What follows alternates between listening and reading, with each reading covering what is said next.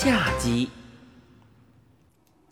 这个过程井然有序，小人们动作也十分的熟练。大木轮飞快地转动，闪亮的细绳源源不断地从银花生上抽出来，缠绕在轴上。不一会儿，就绕了一大团儿。我看呆了，怪老头在那一边说道：“我说什么来着？这就是个大蚕茧嘛！我念小学四年级的时候，老师让我们养过蚕，可是没想到世界上还有这么大的蚕啊，简直把咱们俩都能装进去。”咬我们的那个小人儿很得意地说道：“我们这儿也见不着，这是外国弄来的稀世之宝。我们字号是专门经营稀罕物的，没听说过特特商行吗？”怪老头连忙说：“哦，特特商行啊，听说过，听说过，鼎鼎大名的特特商行，谁不知道啊？你们的老板是不是叫赵发财呀？”那个小人说：“错了，鄙人就是老板，名叫特特。”怪老头说：“哦，没错啊，就叫特特。呃，瞧我这记性，特特老板的生意挺红火的吧？”特特老板说：“嗯，还凑合。那您准能发财呀。”特特老板非常高兴，回应道：“哼，借你的吉言。”怪老头说。您瞧，您站着说话，我们躺着，实在是对老板不恭敬啊！你也让我们站起来怎么样？特特老板说道。嗯，你太客气了。我忍不住的插嘴道：“不是客气，老躺着也累得慌，还是让我们站起来吧。一旦牢笼打开，我不相信我对付不了这一帮小玩意儿。”特特老板居然答应了。好，那倒也是。他挥挥手，又有六七个小人跑过来，有两个在我头顶上捣鼓什么。怪老头那边我也看得很清楚，两个小人把一段粗绳子拴在木栅栏棺材上，靠近他脑袋的一端系牢。我觉得自己的上身渐渐升高，看看怪老头，原来他头顶上悬着个滑轮，绳子搅动，正把他的木牢笼扯得直立起来。我们两个终于站起来了，但是仍旧关在狭窄的木栅栏里。原来他是这么让我们站起来的。特特老板很和气地说：“两位要是站累了，千万别客气，言语一声，可以再躺下。”怪老头向我递了个无可奈何的眼神儿他的如意算盘落空了。站起来后。我倒是看清了我们所处的环境，我们置身于一个极大的帐篷里，四周堆满了箱子、笼子和袋子，大件的比我身边的方笼子还要大出好几倍。那些堆积如山的小件东西，却每件只有我们的肥皂盒、火柴匣大小。我的眼光扫向远处，吃了一惊啊！方笼子里的银色大花生不见了。又变成了原先那个赤身裸体的女孩子。大木架子已经被抬到远处去，轮子上缠满了闪亮亮的银丝，完全暴露在我们面前的女孩子显得十分紧张。她正匆忙地从自己的嘴里扯出丝来，胡乱地往自己身体上缠绕。怪老头显然也看到这幅景象了，他生气地对特特老板说。你们也太过分了啊！他好不容易才把自己给包起来。特特老板嘻嘻地笑道：“嘿嘿嘿嘿，这总比丢进滚水大锅里煮熟要强得多了吧？谁那么傻呀？等他们把剪子咬个大洞飞出去呗！”我很惊讶，他也会像蚕那样变成蛾子飞出去？特特老板说：“多新鲜呐！”那才是他们生命里最辉煌的时刻。不过，他们并不变成什么蛾子，只是长出一对翅膀来，能飞得很高很远。我总共才有二十四个蚕女，都飞走了，谁给我吐丝呀？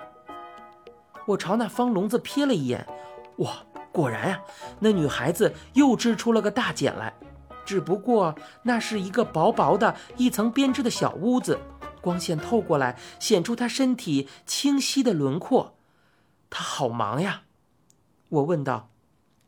他会不停的吐丝吗？特特老板说：“当然啦，只要你给他桑叶吃，只要你不等他完全织好茧子，把它剥光，他就会不停的吐丝。”怪老头没好气的说：“哎呦，你可真会盘剥的。”特特老板说：“本钱也不小啊，桑叶要到别的国家去买，光这一项运费得花多少钱？让这么一丁点大小的小人儿到远处运来二十多个蚕女吃的桑叶，确实不是件容易的事啊。”这么一想，我忽然明白了点什么。我问道：“你们把我弄来？”就是让我替你们搬桑叶吧，特特老板摇摇头。嗯，不对，你们是货物，是要拿出去卖钱的。他说这话就像说你们是客人要请你们喝茶的一样自然。我和怪老头面面相觑。特特老板接着说：“还有，把这些蚕女弄来也要一大笔投资。蚕女只有吐司之野才有。”那地方一片片的全是大桑树，也许要搜寻好几片树林才能发现一个蚕女。一棵树上最多有一个，它就住在上边，从来不下树，我们很难发现。抓它们要在它们刚刚吐丝的时候，如果稍微迟了一点儿，它就咬破茧子飞走了。利用它们吃桑叶的时候也是不可以的。你就是得选择最好的时机，慢慢的爬上去，抽冷子咬它一口，让它全身麻醉。然后我们还得在树下架好大兜子，免得它落下来的时候摔死。还有呢，把它运回来容易吗？那么远，得租齐公国的飞车。你们知道这要花多少钱？我说，我们也是这么弄来的吧？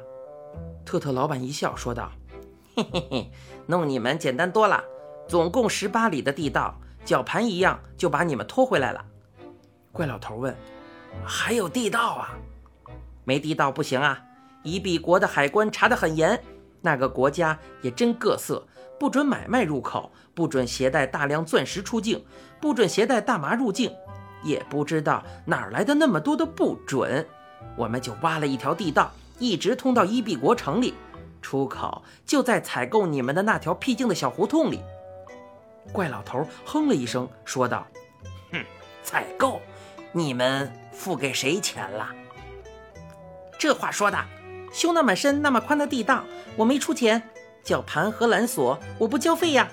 为找你们，我花了半天的功夫；为运送你们，我使用了二十个劳动力，不给人家开工资呀。”特特老板振振有词。我问道：“你想把我们卖给谁？谁买我们？他要干什么呀？”这个嘛，你们也不要妄自菲薄，要买的肯定也不少，本地人、外国人都买。本国人买主要是当劳力，你们砍树就跟他们割草似的，让你们搬运，你们一个能抵他们五十个，还最适合搬大件儿。上次我弄回的那一只胳膊一条腿的，还卖了个好价钱呢。老外那就得看看是哪一国的了。有一些国家，你们是稀罕物、抢手货，可是你们也别一听说自己值钱就骄傲自满起来。看出你们的毛病没有？怪老头说：“毛病？我们没毛病。怎么没毛病？”特特老板扬着头，挑剔地打量着我们，说道：“你太老，他又太小，买匹马还要看看牙口呢。人家顾客不挑毛病。”我太忙了，不然得好好给你们做个整容手术。怪老头问：“你也会整容手术？”小老板说：“那当然了，我们玲珑国的人没有一个不会的。靠山吃山，靠水吃水，挨着伊壁国，这碗饭好吃。我们干这个也方便，用不着准备什么麻醉药，手术之前咬一口就成了。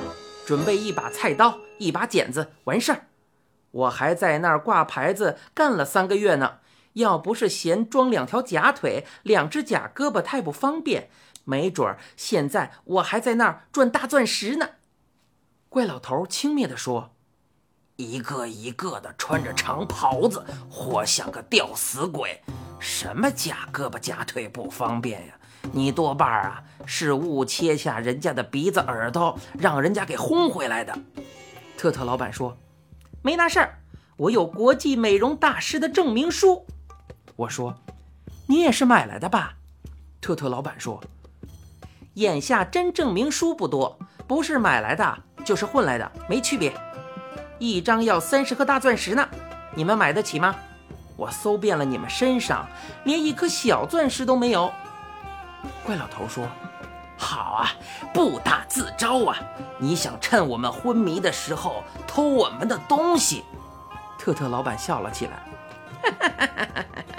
连你们的人都归我了，还说什么身上的东西？”这个坏坏的小人到底要把我们怎么样呢？欲知详情，请听下回。